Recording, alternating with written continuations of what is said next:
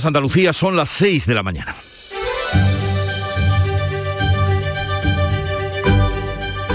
Despierta tu mente, descubre la realidad. En Canal Sur Radio, La mañana de Andalucía con Jesús Vigorra. Llegó el día. Hoy viernes, a la hora de comer, debate sobre el estado de la sanidad pública andaluza que desde hace tiempo venían pidiendo los grupos de la oposición en el Parlamento de Andalucía. Antes de marcharse de fin de semana, como todo el mundo, el consejero de salud Jesús Aguirre tendrá que medirse frente a los contrarios que piden ajuste de cuentas después de dos años de pandemia y mientras los sindicatos calientan la calle para la protesta del próximo 19 de febrero. Y a todo esto la pregunta es, ¿cuándo va a remitir la sexta ola? Hoy tendremos ocasión de preguntárselo a María Neira, que es la directora del Departamento de Salud Pública y Medio Ambiente de la Organización Mundial de la Salud, que se encuentra en Granada. Además de los datos del COVID, que en España siguen bajando en contagios y hospitalizaciones, lo que sigue contagiando al mundo es el temor a una guerra entre Rusia y Ucrania. Contra esa posibilidad lucha la diplomacia, la política y la sensatez. En la última conversación hace unas horas entre el presidente de Ucrania y el presidente de los Estados Unidos, Volodymyr Zelensky ha pedido a Biden que deje de alarmar a la población ucraniana y a Europa con la inmediatez de una guerra inminente, pero la OTAN fija la probable invasión de Rusia para mediados de febrero. Sigue en ello. En este sentido, el mes más corto del año será largo y duro para el equilibrio mundial. Hoy el presidente ruso y el presidente francés hablarán por teléfono en un nuevo intento de pacificar la frontera entre Rusia y Ucrania. Emmanuel Macron que no lo olviden, se encuentra en campaña electoral, será el primer presidente europeo en tratar el conflicto directamente con Putin, que estudia sin optimismo la negativa de Estados Unidos a sus demandas de seguridad. Estados Unidos, por cierto, pide una reunión del Consejo de Seguridad de la ONU para abordar la crisis. Será la primera reunión del órgano de Naciones Unidas a puertas abiertas el próximo lunes 31. Así es que tengamos el fin de semana en paz, que este es el momento de esperar y ver. O sea, como estamos haciendo con el partido de Nadal que en estos momentos juega en Australia.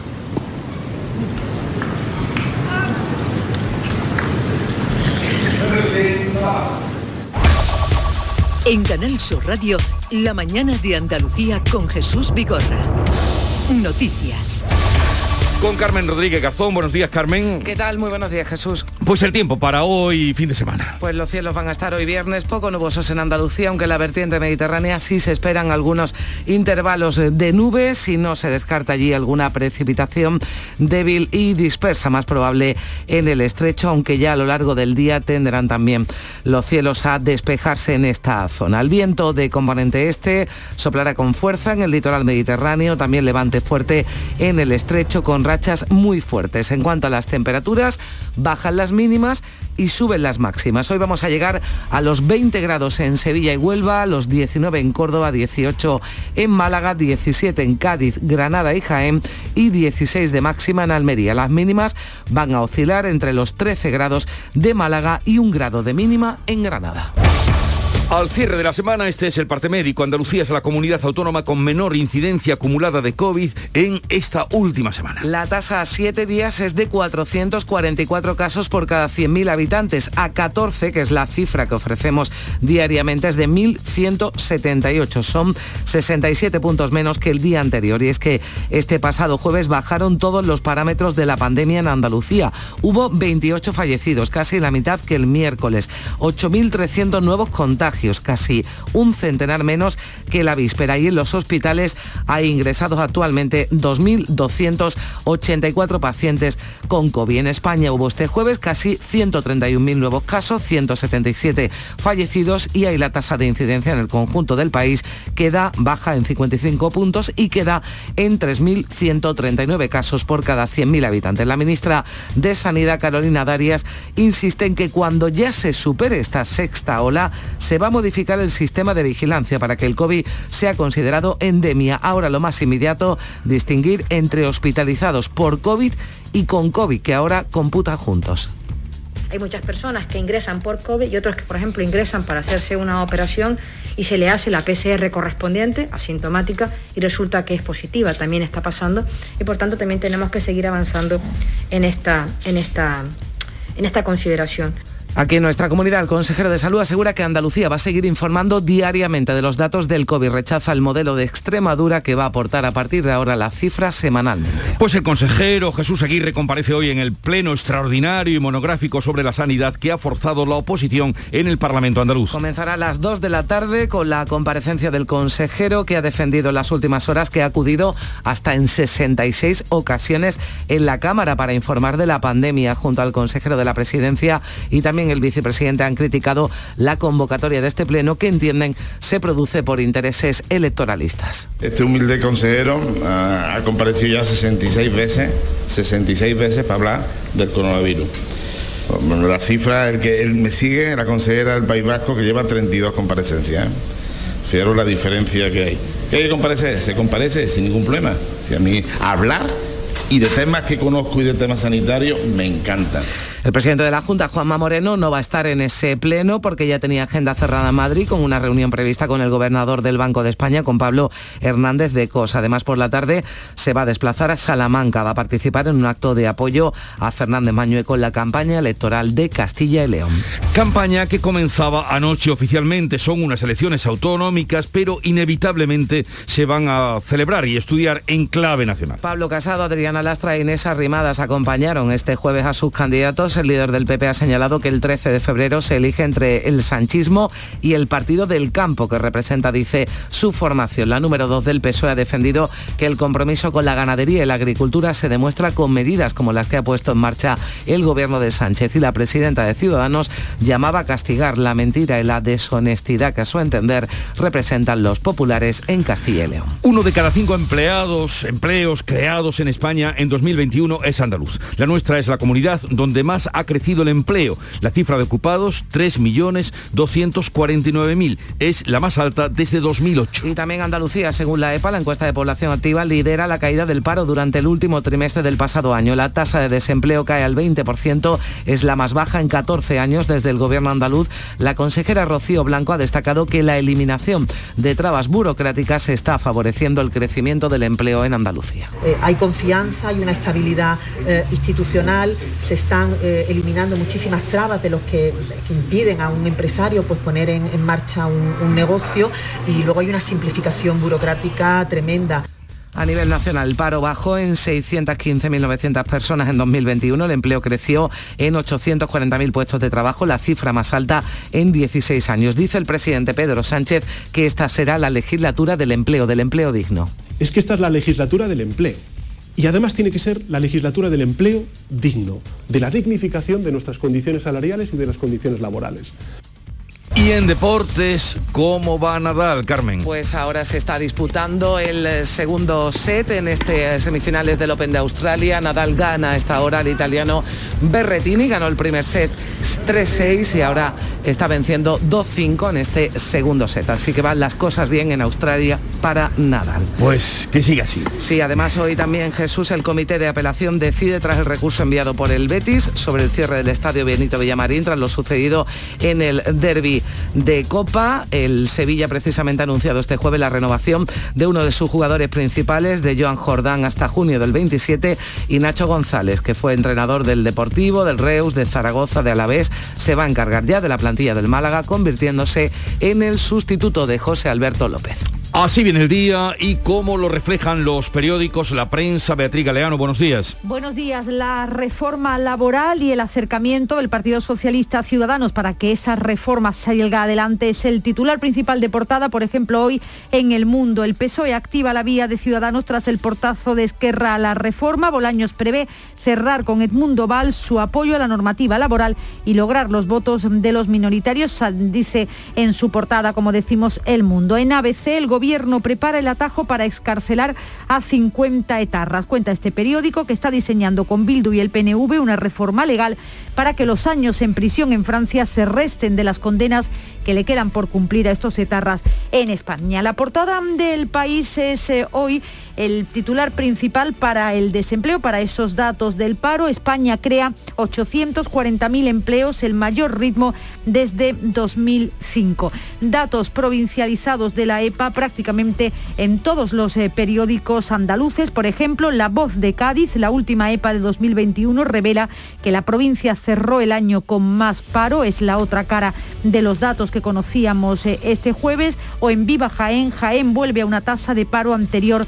a la pandemia. En La Voz eh, de Almería, además, un asunto internacional con lectura local. Almería puede ser la clave si se corta el gas de Rusia a la Unión Europea. Es que ese gasoducto de Medgaz quedaría como la única conducción para llevar el gas al centro de Europa, un gasoducto que pasa por Almería. Y para terminar, esa tremenda historia que también conocíamos este jueves, el fallecimiento de René Robert, un famoso fotógrafo suizo de 84 años que retrató el flamenco y que murió de frío tras estar nueve horas en la calle de París sin que nadie se percatara bueno, eh, que se había caído se percataron, pero hmm. nadie le preguntó si le ocurría algo, con lo cual este hombre se murió de frío después de nueve horas, como decimos en la calle. 500 personas mueren al año en Francia de frío en la calle cada año pues conviene no olvidarlo en días donde el frío además lo sentimos todos y lo estamos sintiendo. Bueno, vamos ahora a la agenda informativa del día. Beatriz Almeida, ¿qué tenemos para hoy? Pues dentro de un rato vamos a conocer los datos económicos del PIB del cuarto trimestre y eso permitirá saber cuánto ha crecido la economía en 2021. El responsable de Pfizer en España participa en un nuevo foro de Granada Conectada que va a versar sobre salud, con la presencia también de la directora de Salud Pública de la OMS, María Neira. Termina el segundo seminario violencia de violencia de género en Bormujos, en Sevilla, con el nombre Educación, Discapacidad y, y Cuerpo y Fuerzas de Seguridad. Lo va a clausurar Carmen Calvo como presidenta de la Comisión de Igualdad del Congreso. El Instituto Confucio de la Universidad de Granada, que celebra el Año Nuevo Chino, Año del Tigre, con un pasacalle del dragón por el centro de la ciudad. Fuera de nuestras fronteras, Italia vota hoy por quinta vez al nuevo presidente de la República. Llevan desde el lunes intentándolo. Y tenemos el fin de semana en puertas con infinidad de citas culturales. Traigo tres. Una teatral, ya puede verse la obra Un hombre de paso en el Teatro Sevillano López de Vega con Antonio de la Torre. Otra musical, Javier Perianes, dirigirá e interpretará el sábado a Mozart y Beethoven en el Auditorio Manuel de Falla de Granada. Y una tercera de cine. El domingo en Málaga, primera edición de los premios Carmen que promueve la Academia de Cine de Andalucía y que retransmiten Canal Sur Radio y Televisión a las nueve y media de la noche. La mañana de Andalucía está en marcha, comenzaba a las 5 con el Club de los Primeros que hoy conducía Yolanda Garrido. Buenos días, Yolanda. Buenos días. ¿Qué tal te ha ido? ¿Cómo ha sido la experiencia? Pues muy bien, perfecto. Eh, los amigos del club nos han contado que han subido un poquito las temperaturas, afortunadamente, porque estos días atrás estaban muy bajitas. Y también lo que van a hacer el fin de semana, que hay un poquito de todo, como en Botícar, aunque predomina algo. Primero nos han contado que si iban a Sierra Nevada, que si iban a arreglar trasteros, que si la parcela tenían que trabajar que se, se iban a tumbar a ver series y no iban a parar, pero sobre todo Jesús quieren descansar. La mayoría de ellos decían que se iban a quedar en casa, que es tiempo de prudencia y que hay que descansar. Bueno, para eso son los fines de semana. Claro que sí. Para eso son bienvenidos. que descanses tú también, Gracias, Jesús, hasta luego. Eh, en el programa de hoy vamos a darles algunos nombres de invitados, pero la música, el disco que nos llega, el sonido de Canal Fiesta Radio es este. Voy contra corriente al andar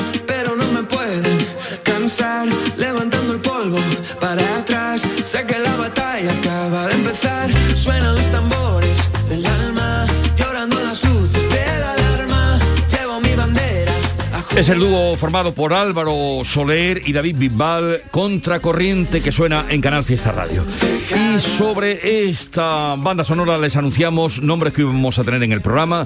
Rocío Blanco, consejera de empleo con ella analizaremos los datos porque Andalucía es la comunidad española donde más crece el empleo en el cuarto trimestre 2021 de la EPA con 102.300 empleados más.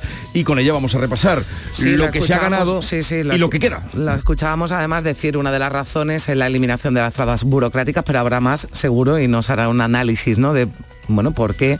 Que es una buena noticia sin duda porque Andalucía lidera esa creación de empleo durante 2020. ¿Y, qué hay para los que siguen en, el paro? Bueno, eh, lo anunciaba en la agenda del día, es importante, María Neira, directora de Salud Pública y Medioambiental de la Organización Mundial de la Salud, está en Granada y con ella vamos a hablar a partir de las 9 y 10. Ella, pues, eh, algo nos podrá decir sobre cuándo va a remitir esta sexta ola, eh, si será necesaria la cuarta vacuna, en fin, todo lo que tenemos en la cabeza eh, los que llevamos ya dos años de pandemia, ¿no? Con ella hablaremos a partir de las nueve.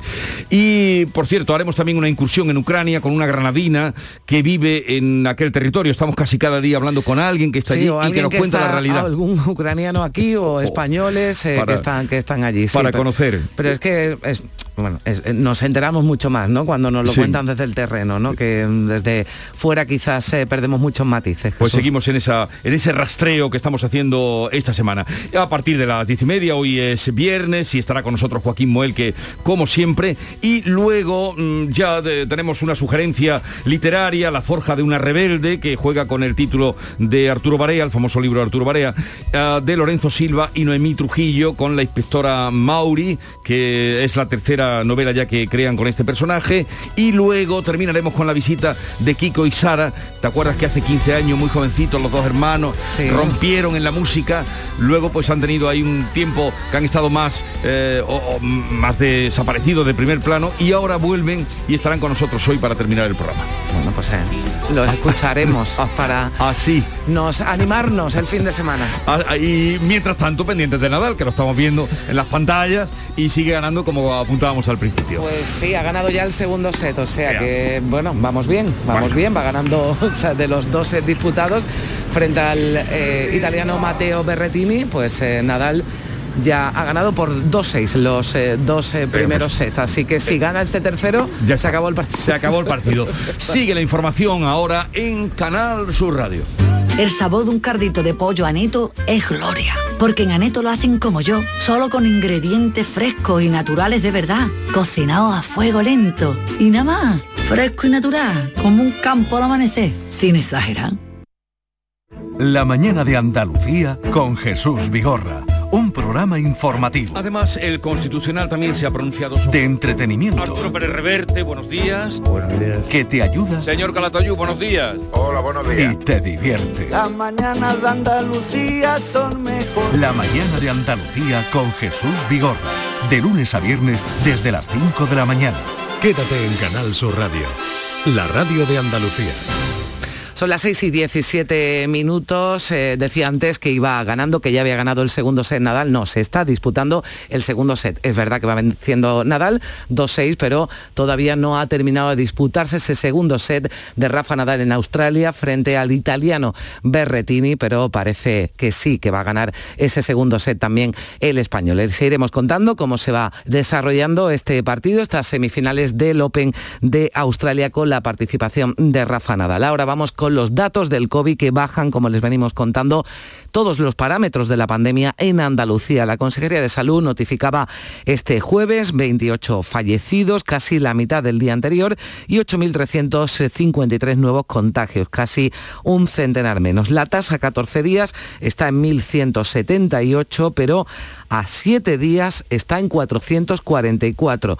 Aquí en Andalucía, que es la comunidad autónoma con menor incidencia acumulada de COVID, en una semana le siguen Canarias y la comunidad de Madrid. Andalucía que va a seguir informando a diario de los datos del COVID y rechaza ese modelo que ha iniciado Extremadura. Olga Moya, buenos días. Hola, buenos días. Esta comunidad, la extremeña, es la primera que ha decidido informar de la pandemia semanalmente. Jesús Aguirre, consejero andaluz de salud, no estaba de acuerdo. La pandemia es, como su nombre indica, es mundial. Eh, no podemos bajar la guardia, la guardia, ni mucho menos. Seguiremos haciendo pruebas diagnósticas de infección activa, seguiremos haciendo la trazabilidad en residencias de mayores y en personas vulnerables y seguiremos con la misma línea de trabajo que tenemos hasta ahora. ¿eh? El Ministerio de Sanidad lo que quiere ahora es que los datos epidemiológicos distingan entre hospitalizados por COVID y con COVID, que ahora computa juntos y una vez se asiente esta nueva contabilidad en el sistema, la siguiente cuestión sería hacerlo con los fallecidos. Así lo trasladaba la ministra de Sanidad, Carolina Darias, en una comparecencia en el Congreso. Decía que una vez superada la sexta ola, también se va a modificar la estrategia de vigilancia y control de la enfermedad para que el COVID sea considerado endemia. Y desde el 1 de febrero, Dinamarca va a eliminar todas las restricciones por la COVID y da la bienvenida a la vieja normalidad. Los daneses podrán quitarse las mascarillas, eliminarán todas las restricciones de aforos y horarios y todo el ocio volverá a reabrir sus puertas. Esta decisión se da en el día con el segundo mayor número de casos desde el inicio de la pandemia, más de 46.000, pero la primera ministra Mette Frederiksen ha dicho que las vacunas han resultado ser lo que pensaban, una superarma que ha dado una fuerte protección contra el virus. Hoy Estamos listos para salir de la sombra del coronavirus. Decimos adiós a las restricciones y le damos la bienvenida a la vida que teníamos antes. Eso en Dinamarca, mientras Marruecos anuncia que abrirá su espacio aéreo el próximo 7 de febrero. Lleva cerrado desde el pasado 29 de noviembre para evitar la propagación de la variante Omicron. Las autoridades dan por superado el pico de contagios, lo dieron la semana pasada con un 63% de la población vacunada. Y España registra ya los primeros casos de la nueva variante, de la variante Omicron, que se han detectado en Cataluña y Baleares. Se trata de una especie de subvariante que presenta algunas mutaciones diferentes respecto a la Omicron original, aunque la velocidad de contagio parece ser muy similar. Explicaba alguna de sus características en el programa La tarde de Marilo Maldonado de Canal Sur Radio, el virólogo y profesor de la Universidad de Córdoba, Juan José Aguilar. Eh, tiene una, más mutaciones, pero curiosamente ha perdido una en el gen que se utiliza para en el test de antígenos y en la PCR. Entonces parece que hay más trabajo a la hora de caracterizarla desde el punto de vista de diagnóstico molecular y por eso se le llama sigilosa. Y la Agencia Europea del Medicamento ha recomendado autorizar la comercialización del medicamento Paxlovid de la compañía Pfizer. Va a ser el primer antiviral oral en la Unión Europea para tratar la enfermedad. El Comité de Medicamentos de Uso Humano de la EMA ha avalado este medicamento que no requiere oxígeno suplementario y que tiene un mayor riesgo de que la enfermedad se agrave. España ha adquirido de manera bilateral 344.000 dosis que se sumará a las que le corresponda por la compra centralizada que realice la Unión Europea. Un estudio realizado con pacientes ha demostrado que el tratamiento con Paxlovid reduce significativamente las hospitalizaciones o los fallecimientos en pacientes que tenían al menos una enfermedad que los ponía en riesgo de padecer COVID grave. La ministra de Sanidad, Carolina Daria, se refería a este medicamento. Se trata de tratamientos en vía oral lo que permite realizar un tratamiento ambulatorio de los pacientes leves, el caso del Paxlovid, con factores de riesgo para progresión a COVID grave, lo que frenaría la hospitalización.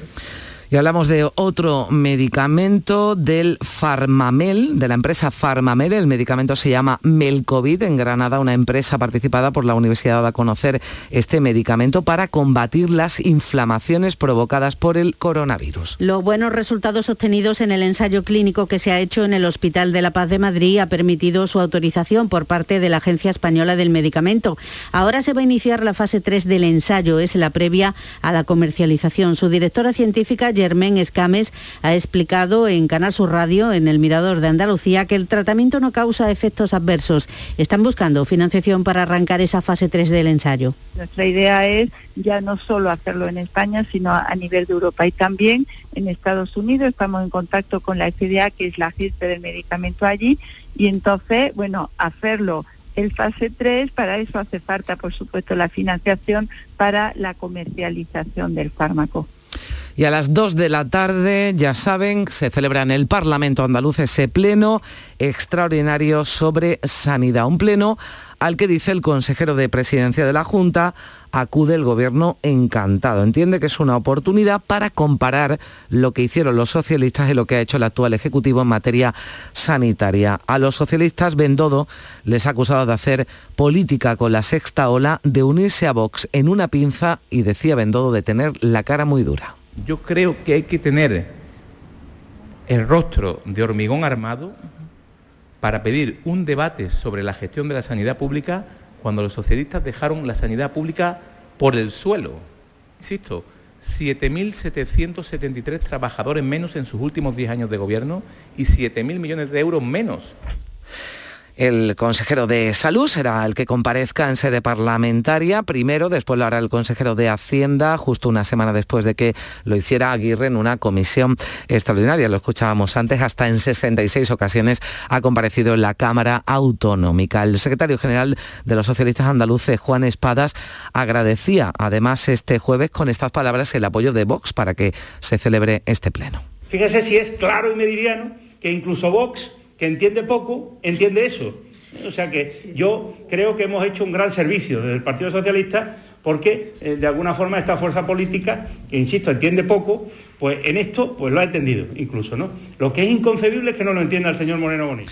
Mientras en Castilla y León ya ha comenzado oficialmente campaña, la campaña de las elecciones autonómicas del próximo 13 de febrero, en la que va a participar, por cierto, esta tarde el líder del PP andaluz, el presidente de la Junta, Juanma Moreno. Ayer el líder del PP, Pablo Casado, acompañaba al candidato a Fernández Mañueco en el primer acto de campaña. Casado ha asegurado que solo hay opción de votar entre el PP y el partido sanchista. Las demás fuerzas, incluidas Ciudadanos y Vox, son según el líder de los populares, de Sánchez porque le hacen el trabajo de dividir el voto del centro y de la derecha. Por tanto, aquí es o Mañueco o el partido sanchista. O Mañueco o el delegado de Sánchez en Castilla y León, o Mañueco la izquierda radical que gobierna con Bildu, con Esquerra Republicana y con Podemos. Casado ha presentado al PP como el partido del campo, aunque la vicesecretaria general del PSOE, Adriana Lastra, en un acto con el candidato socialista Luis Tudanca, ha defendido que el compromiso con la ganadería y la agricultura se demuestra con medidas como las que pone en marcha el gobierno. Yo no voy a hablar de Casado porque no se presenta a las elecciones, pero sí, si quieren, hablamos de vacas. Si quieren, hablamos de ganadería y agricultura. Si quieren, hablamos del medio rural. Que el compromiso, que el compromiso con el medio rural español se demuestra en el boletín oficial del Estado. Andalucía es la comunidad donde más ha crecido el empleo durante 2021. Uno de cada cinco puestos de trabajo creados ha sido empleo andaluz. La cifra de ocupados, 3.249.000, es la más eh, alta de casi tres eh, lustros. Los eh, datos sobre el empleo que han publicado la EPA son los mejores registros desde 2008. Desde la patronal andaluza, Luis Fernández Palacio valora los datos, pero destaca que si los fondos europeos hubieran llegado antes, antes incluso la creación de empleo habría sido mayor. Se ha producido en el último trimestre del 2021 una mejoría de la recuperación económica que se ha ido produciendo en la medida que se han ido reduciendo las restricciones y las limitaciones de la actividad empresarial. Seguimos demandando medidas que impulsen al empleo, medidas que impulsen a la creación de empleo por parte de las, de las empresas. Una lectura en la que no coinciden los sindicatos andaluces, Carmen Castilla, secretaria de UGT. Sin embargo, y a pesar que durante todo 2021 redujimos el desempleo en dos puntos, volvemos a ser la comunidad autónoma con la tasa de desempleo más alta de España, un 20,18%. Son las 6 y 27 minutos. Si te preocupa no tener un plan para el viernes 4 de febrero, que es normal, por favor deja de preocuparte. Escucha, viernes 4 de febrero, bote especial de 130 millones de euros de euromillones. No creo que exista un plan mejor, la verdad. Que no, no te empeñes. Son 130 millones de euros y encima un viernes. Así que deja de pensar. Euromillones, dueños del tiempo. Loterías te recuerda que juegues con responsabilidad y solo si eres mayor de edad. Buenos días. Hoy es 23 de diciembre, Día del Pequeño Comercio. Si tienes que hacer un regalo, aprovecha. Buenos días. Hoy es 4 de enero, Día del Pequeño Comercio. ¿Has probado a comprar por WhatsApp? Buenos días, hoy es 9 de febrero, Día del Pequeño Comercio. Acércate a tu tienda y déjate asesorar por auténticos profesionales. Hagamos que todos los días sean el Día del Pequeño Comercio. Haz tu compra hoy mismo en persona o en su tienda online. Junta de Andalucía. 6 y 28 minutos, avance del deporte con Antonio Camaño, buenos días. Hola, ¿qué tal? Buenos días. Se intuía que el derbi copero del pasado 16 de enero iba a continuar en los despachos y así ha sido, porque en el día de ayer trascendió el informe pericial, 23 páginas presentadas por el Betis al comité de competición. Entre sus alegaciones presenta un informe que intenta evitar lógicamente el cierre del estadio con un experto en criminología, un experto en comunicación no verbal, un logopeda y un psicólogo forense. Esta es la defensa del Betis que cree que si hubiera hubiera el partido, no se hubiera cerrado el Villamarín. Esto lo intuye el presidente del Sevilla como calentar el próximo derby. El derby ya pasó, terminó como terminó y ganó el Betis como podía haber sido el Sevilla. Yo creo que no hay que darle más vuelta a esto. Todo lo que sea calentar ambiente me parece no mal. Muy mal y, en mal futuro para el derby. Las palabras de Pepe Castro recordando que el próximo 27 de febrero hay una jornada liguera que enfrenta al Sevilla y al Betis. Un Sevilla que anunció la renovación de Jordán en el día de ayer, va a continuar en el club hasta el año 2027 y ojo porque el Málaga puede tener ya entrenador en las próximas horas. Se llama Nacho González, fue entrenador del Deportivo, Reus, Zaragoza y Alavés y se encargará de la plantilla del Málaga después de que José Alberto López fuera destituido.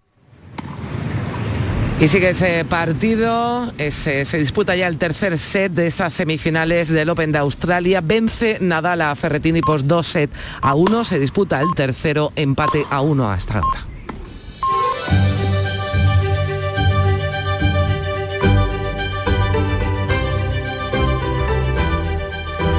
La mañana de Andalucía con Jesús Vigorra.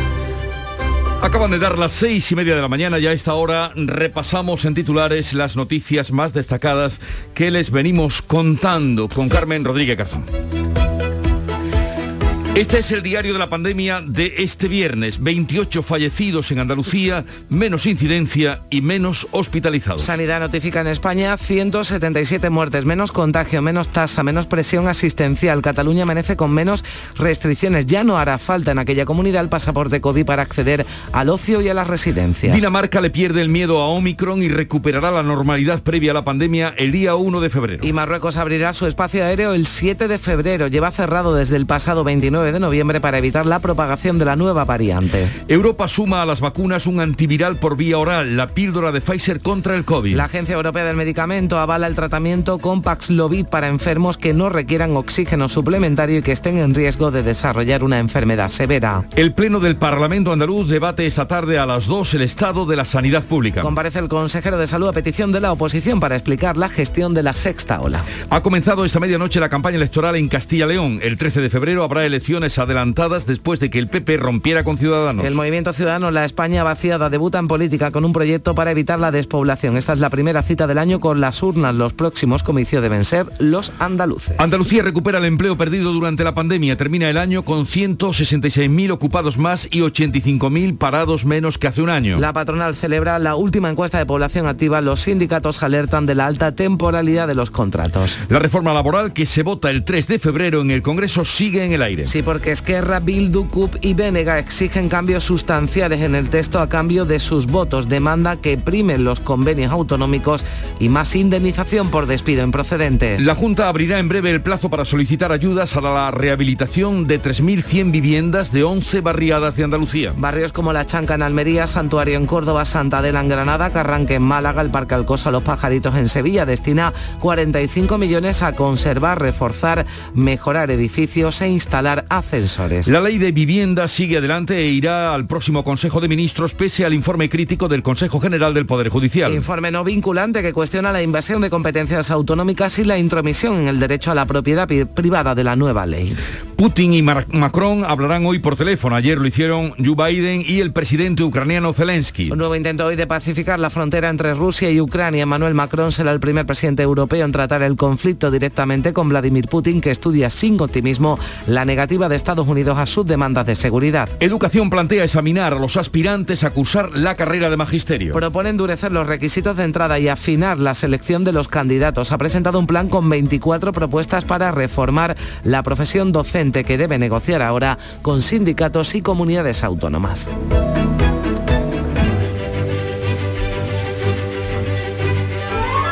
Hoy es 28 de enero y esta era una fiesta siempre, siempre muy esperada en nuestra época de estudiantes. No sé cómo se lo tomarán ahora, supongo que también, ¿no? Digo yo. Buscando la posibilidad del puente porque Santo Tomás de Aquino, patrón de los estudiantes, era eh, considerado tanto en, la enseñanza secundaria, institutos y en la universidad y, era pues especialmente eh, conocida su corriente de pensamiento, Santo Tomás de Aquino, un intelectual eh, de la iglesia. Muy, muy además muy festejado, vamos, la fiesta porque muy festejado. El, enero se hace muy largo. iba a decir se hacía, pero se hace muy largo. Así que ya le estamos viendo la este, vuelta. Un día como este pues se agradece. Era muy esperado el 28 de enero. Y el día de hoy, alguna referencia, 1810. Tal día como hoy, los ejércitos napoleónicos seguían avanzando sobre Andalucía y en este día entraron triunfantes en Granada. Luego les esperaba lo que les esperaba en Cádiz, En Cádiz, pero en Granada entraban tal día como hoy. Tal día como hoy. Y tal día como hoy, de 1979, la escritora Carmen Conde se convertía 1979 en la primera mujer que ocupaba un sillón en la Real Academia Española de la Lengua. Desde entonces han sido muchas las mujeres, aunque todavía no está eh, Por eso, todavía ni, de cerca la- ni de cerca Ni de cerca, no. equilibrada eh, la composición de la Real Academia, pero eh, van en ese camino. Y la cita que tenemos hoy, viernes, pues no vamos a tener una así que, que sea muy tormentosa, una de Virgilio, un clásico. La buena fortuna favorece a los atrevidos. Una de las frases más remotamente históricas de nuestros tiempos, pero de que tiene mucha vigencia y mucha actualidad. Y, y precisamente la quiere enlazar Carmen con, No, bueno, con Nadal, ¿no? Le está sonriendo la fortuna, aunque todo hay que decir que este tercer set ya que se está disputando en la semifinal del Open de Australia, lo está ganando, de momento 2-1, tercer set, lo está ganando el italiano eh, Berretini, que quiere intentar remontar esos dos sets que les ha ganado, que le ha ganado Nadal, los dos primeros sets, 6-3, 6-2, ha vencido el español al italiano, así que veremos en qué queda, si vence Nadal este set, habrá pasado ya la final de este gran slam, de este Open de Australia. Pues retengan que la fortuna favorece a los atrevidos, Virgilio. Y vamos a ver qué fortuna nos deparan hoy la segunda entrega de lectura de prensa, Bea. Bueno, pues vamos a empezar con el país, por ejemplo, que es uno de los eh, pocos eh, medios de tirada nacional que tienen en su portada y en su titular de portada el, eh, la, en- la encuesta de población activa, los datos eh, del empleo que se dieron a conocer ayer. España crea 840.000 empleos, el mayor ritmo desde 2005, dice el país. El mercado laboral alcanzó los 20,48 millones de ocupados al cierre de 2021. En otro asunto de portada en el país, el PSOE se abre a investigar en el Congreso los abusos sexuales en la Iglesia.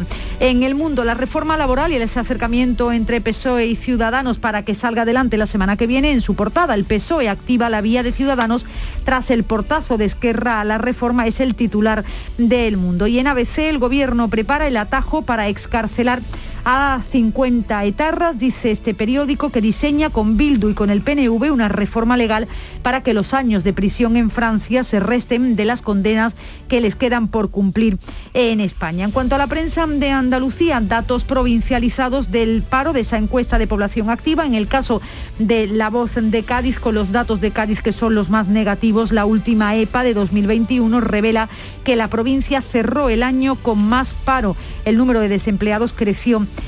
en más de 6.000 personas. En contraste, Andalucía en su conjunto encabeza la creación de empleo en España. En Viva Jaén, Jaén vuelve a una tasa de paro anterior a la pandemia, dos puntos por debajo del tercer eh, trimestre. O en el día de Córdoba, Córdoba registra los mejores datos de empleo en los últimos 13 años. El paro baja un 28% durante 2021. También este mismo asunto en la portada del Granada hoy. La tasa de empleo sigue en escalada y ya es la más alta del último lustro. Pero también este otro asunto, un año contra la marihuana en Granada. 800 operaciones, 1.000 detenidos, 4 millones y medio de euros en bienes intervenidos. Son operaciones de la Policía y la Guardia Civil en 2021 en Granada contra el narcotráfico.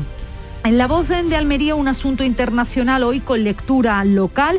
Almería puede ser clave si se corta el gas de Rusia a la Unión Europea. El gasoducto de Medgaz quedaría como la única conducción para llevar el gas al centro de Europa. Ya sabemos qué pasa por Almería. Y también un suceso en su portada, detenido un vecino del asesinado en el Ejido. Esto es un hombre que fue asesinado en diciembre, que tenía 80 años y que apareció en un vertedero.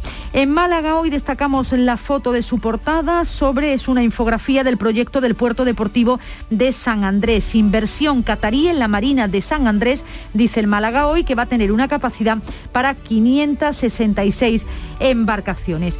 El coronavirus hoy aparece menos en las portadas, aunque sí que hay algunos asuntos eh, relacionados eh, con la pandemia. Por ejemplo, en Huelva Información, 7 de cada 10 hospitalizados en Huelva no están al día de las vacunas. O en Diario de Sevilla, los hospitales de Sevilla restringen los acompañamientos.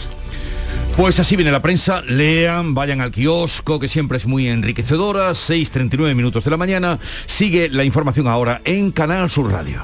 En Vitaldent, este mes, 15% de descuento en tu tratamiento dental. Porque sabemos que tu sonrisa no tiene precio. ¿Cuál? ¿Mi sonrisa? ¿Será la mía? Oye, ¿y la mía? Claro, la vuestra y la de todos. Hacer sonreír a los demás no cuesta tanto. Pide cita en el 900-101-001 y ven a Vitaldent. Si te preocupa no tener un plan para el viernes 4 de febrero, que es normal, por favor deja de preocuparte. Escucha, viernes 4 de febrero, bote especial de 130 millones de euros de euromillones. No creo que exista un plan mejor, la verdad. Que no, no te empeñes. Son 130 millones de euros y encima un viernes. Así que deja de pensar.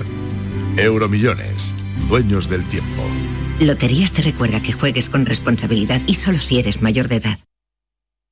La mañana de Andalucía con Carmen Rodríguez Garzón. Canal Sur Radio. Son las 7 menos 20 minutos de la mañana. Los grupos independentistas de Esquerra, Bildu, Benega y la CUP siguen instalados en el no a la reforma laboral del gobierno. Dicen que caben mejoras en esa reforma si se tramita como proyecto de ley y acusan a los socialistas del Ejecutivo de dificultar los intentos de la vicepresidenta y ministra de Trabajo para llegar a un acuerdo. Decía Jordi Salvador de Esquerra Republicana, admitía que había mejoras en la tramitación parlamentaria y que están hablando directamente de un veto a Yolanda Díaz. Dice, mostramos nuestra absoluta sincera voluntad para abrir un proceso de diálogo. En nuestro caso, continuar un pequeño proceso de diálogo. Eso está bastante claro. Aunque la pregunta quizás tendría de ser que cómo se puede negociar cuando personas muy importantes del Gobierno dicen que no se va a tocar una coma y que no se quiere tramitar como proyecto de ley. Por su parte, la vicepresidenta Yolanda Díaz apunta que hay mucho tiempo por delante. El pleno está eh, fechado para la semana que viene, pero dice que queda mucho tiempo por delante para avanzar en mejoras laborales.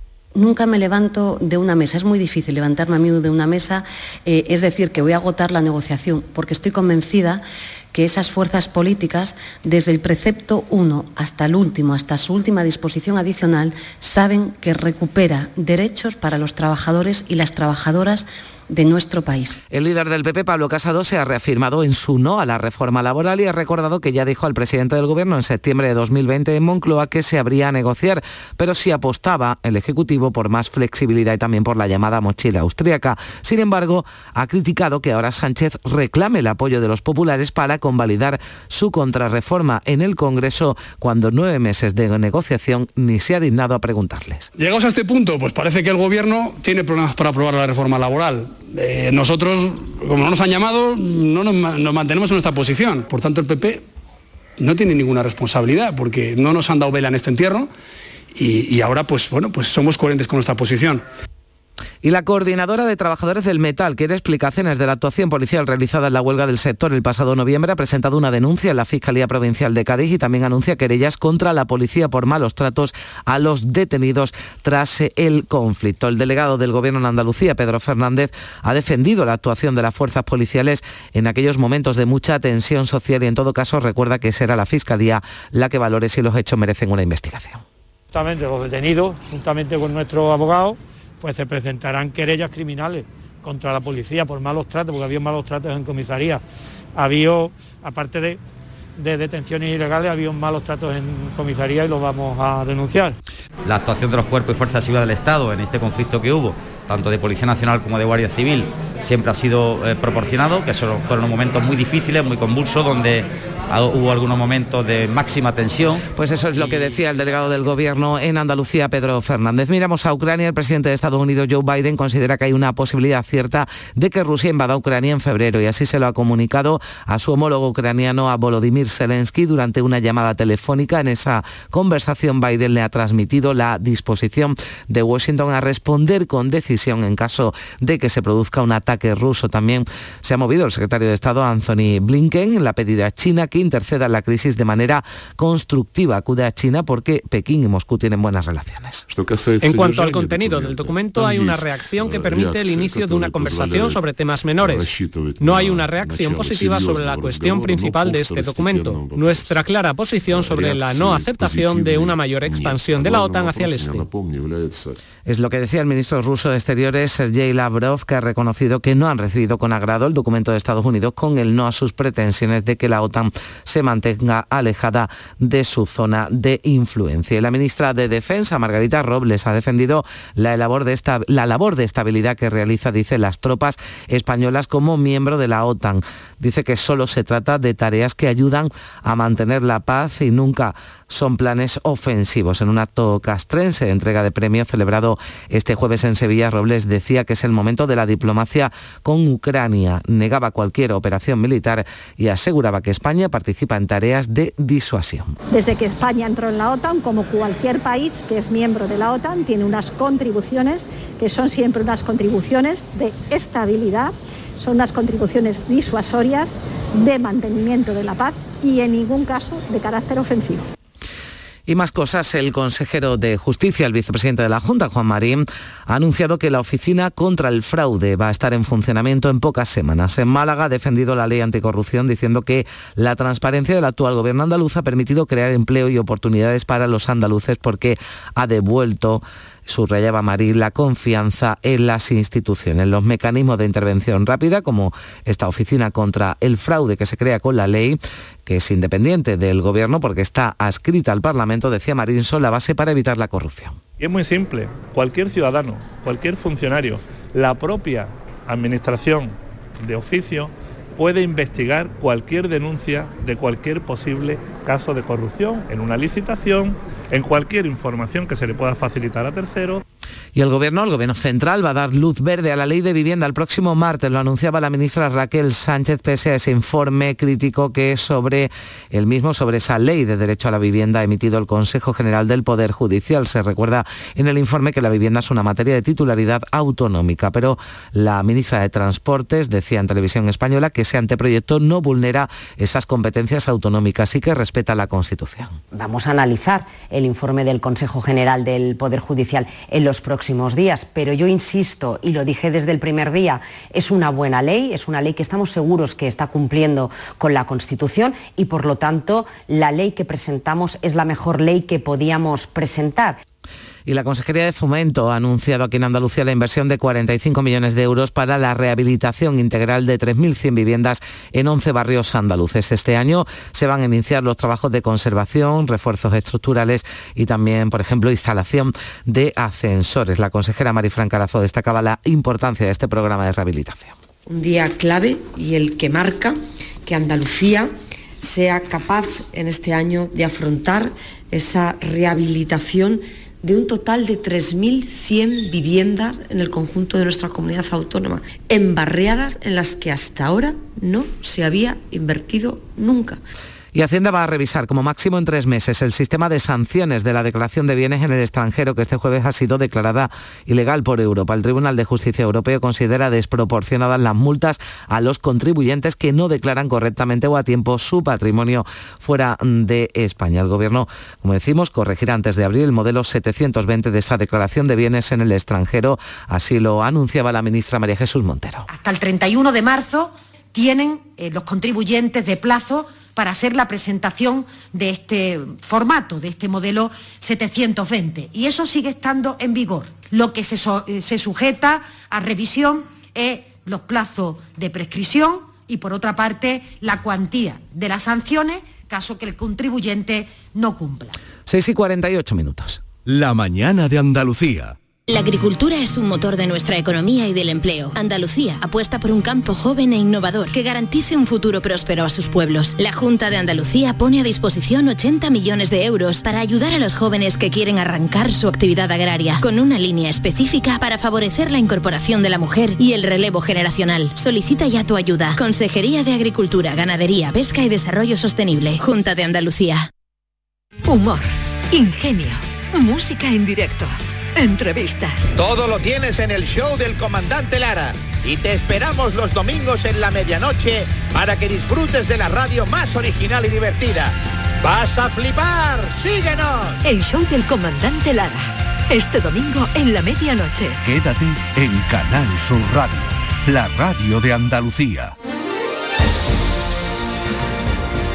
6 y 49 minutos. Sepan que la campaña iniciada por Carlos San Juan para pedir a los bancos que presten la debida atención a los mayores empieza a dar sus frutos. El gobernador del Banco de España ha llamado por teléfono a este hombre de 78 años que ya ha recogido casi 450.000 firmas en chey.org. Pablo Hernández Decos le ha trasladado que están trabajando en ello y que dentro de tres semanas se van a reunir con la ministra de Economía y con los representantes de la banca para mejorar esa atención a los mayores. Yo antes para mí era una entelequia, una pura utopía. Luego empecé a soñar con ella y ahora el sueño ya es eh, muy grande, muy grande. Yo lo veo cerca, ahora ya empiezo a, estar, a ser optimista.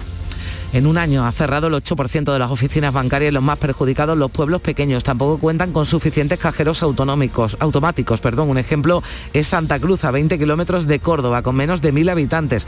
En este municipio acaban de cerrar su única sucursal. El cajero ni siquiera funciona. Ahora hay que ir a la capital un tren muy grande porque nos quedamos, los mayores nos quedamos alicortados, que toda una pena. Precisamente ayer tuve que llevar cuatro a espejo para, para, poder cobrar la, la, paguita.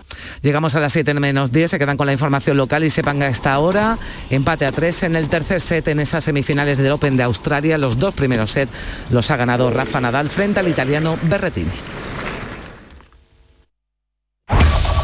En la mañana de Andalucía de Canal Sur Radio, las noticias de Sevilla con Araceli Limón. Muy buenos días. La temperatura en la provincia de Sevilla oscila a esta hora de la mañana entre los 9 grados de temperatura que hay en la capital y en los palacios, por ejemplo, y los 5 que tienen en localidades como Écija o Casalla de la Sierra. La máxima prevista para hoy es de 20 grados en Sevilla, los cielos van a estar mm, despejados, pero va a soplar, va a seguir soplando el viento del este con rachas fuertes, sobre todo en el sur de la provincia. Ahí es donde más lo vamos a notar. El tráfico es fluido completamente a esta hora de la mañana, pero eso sí, la policía alerta que la circulación aumenta por minutos. Ha sido un buen día, así que pides una pizza, metes la caja en el contenedor azul y su cartón se transforma en algo nuevo, como una caja de galletas de alguien que ha tenido un buen día, y recicla la caja y su cartón se transforma en algo nuevo, como una caja de galletas. Cuando reciclas, formas parte de un mundo que no deja de girar. Recicla más, mejor, siempre. Mancomunidad del Guadalquivir y Ecoembes.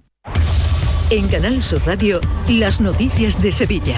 Hoy datos eh, positivos y negativos en torno al COVID en los negativos, la muerte de tres personas por la enfermedad en las últimas horas. 1.604 nuevos contagios en la provincia. En el aspecto positivo, Sevilla Capital baja por primera vez en las últimas cuatro semanas de los 1.000 casos por cada 100.000 habitantes. La incidencia está en 933 casos en la capital y 821 en la provincia.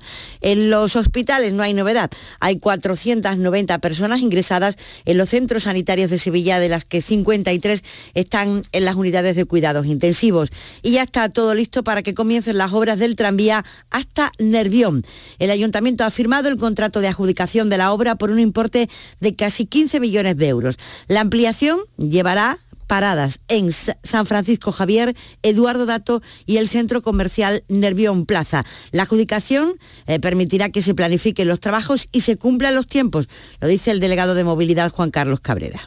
Tenemos ya todos los contratos de obra civil, de instalaciones y equipamiento como red y corredor verde para poder iniciar lo que es la ampliación de esta primera fase de ampliación del metrocentro hasta Nervión y posteriormente, bueno, con un proyecto que acabará en Santa Justa uniendo dos núcleos importantes, dos nudos intermodales fundamentales en la ciudad y sobre todo también dos núcleos poblacionales y comerciales como es Nervión y el Casco Antiguo. Y en el aeropuerto ya ha abierto en pruebas la nueva terminal, la zona sur del edificio terminal. Las nuevas puertas de embarque se abrirán al público en varias semanas cuando se hayan concluido todas las comprobaciones y la Junta de Andalucía ha abierto el plazo para solicitar ayudas a la rehabilitación de los bloques de los pajaritos y el Parque Alcosa.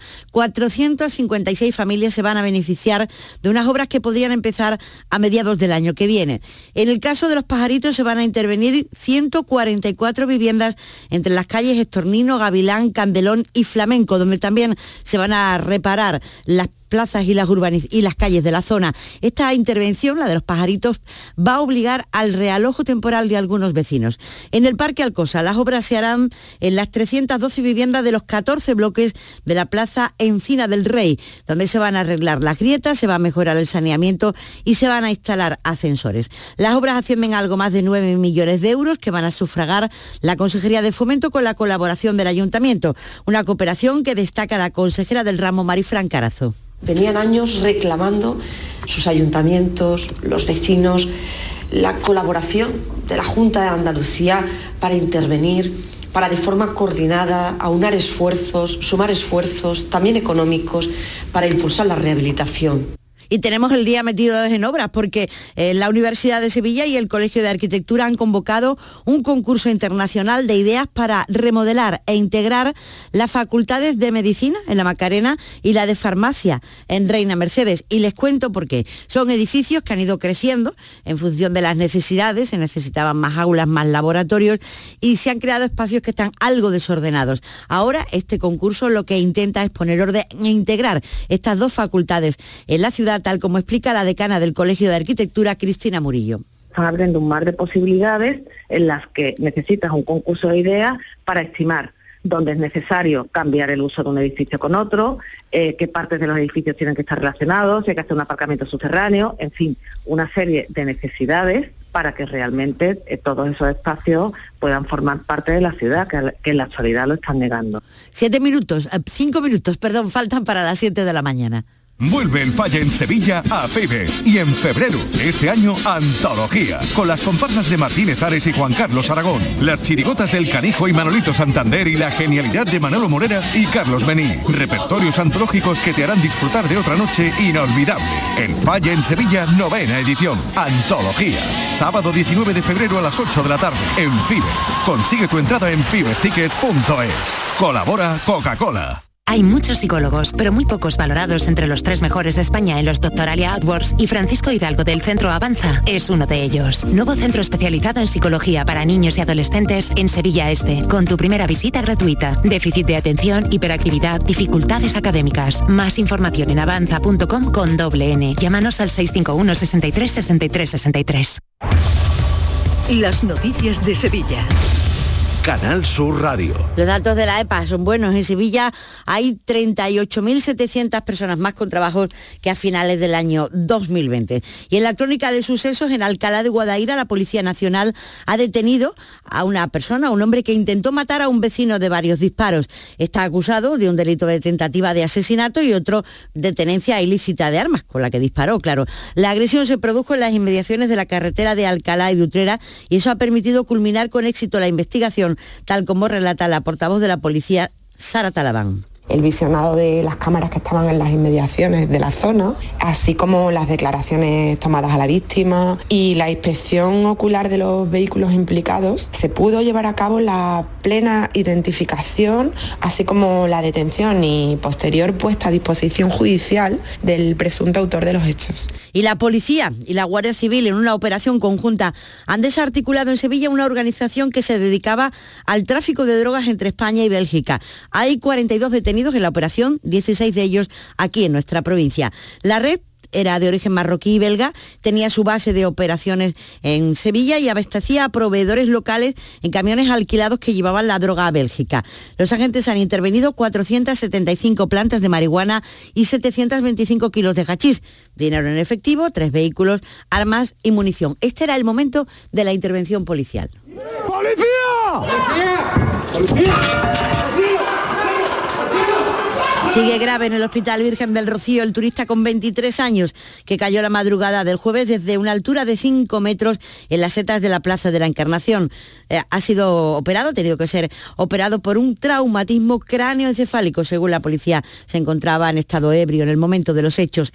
Y la cadena Díaz, la cadena Cadena, una empresa familiar eh, de la localidad de La Lantejuela, ha abierto un nuevo supermercado en Sevilla Capital. En el acto de inauguración se ha hecho homenaje a los sanitarios, a los médicos y a los enfermeros a las médicas y a las enfermeras por su esfuerzo durante la pandemia. El presidente del Colegio de Médicos, Alfonso Carmona, pide compresión ante el aumento de agresiones que dicen que sufren los profesionales sanitarios. Y sobre todo en este momento en, en el cual la gente está muy crispada, pues evidentemente hacen que las agresiones a los médicos estén a, la orden del día. Almonte activa este fin de semana el plan de emergencias ante las peregrinaciones extraordinarias de varias hermandades, entre ellas Triana. Triana va a celebrar el domingo misa en la parroquia de la Asunción de Almonte, donde está la Virgen del Rocío, y posteriormente una convivencia en la Casa Hermandad de la Aldea. El sábado los hermanos harán un camino preparatorio desde el Pozo Máquina, que está en Villamanrique de la Condesa, hasta Almonte. El hermano mayor de la corporación, Federico Flores, ha explicado a Canal Sur Radio que la hermandad tiene preparadas todas las medidas de seguridad de las personas que están inscritas oficialmente para hacer este camino. Como hay una serie de acreditaciones y de controles antes de entrar y previos a, a estar allí en Pozo Máquina, en la hermandad, supone pues que esas personas van acreditadas. Lo que haya o no haya alrededor, bueno, yo entiendo que ya son medidas que el propio parque pues habrá marcado, habrá dictado y las contemplará pues con los servicios de seguridad que disponen. Un par de asuntos para terminar. Emilio Boja ha ganado las elecciones en el Ateneo de Sevilla por casi 300 votos. De los 660 socios que votaron, eh, 371 lo hicieron eh, por la candidatura de Ángel Molini y el resto por la de Emilio Boja. Y en el, el Lope de Vega siguen hoy y mañana hasta el domingo las representaciones de la obra Un hombre de paso, una obra que supone un debut teatral en toda España del director almeriense Manuel Martín Cuenca.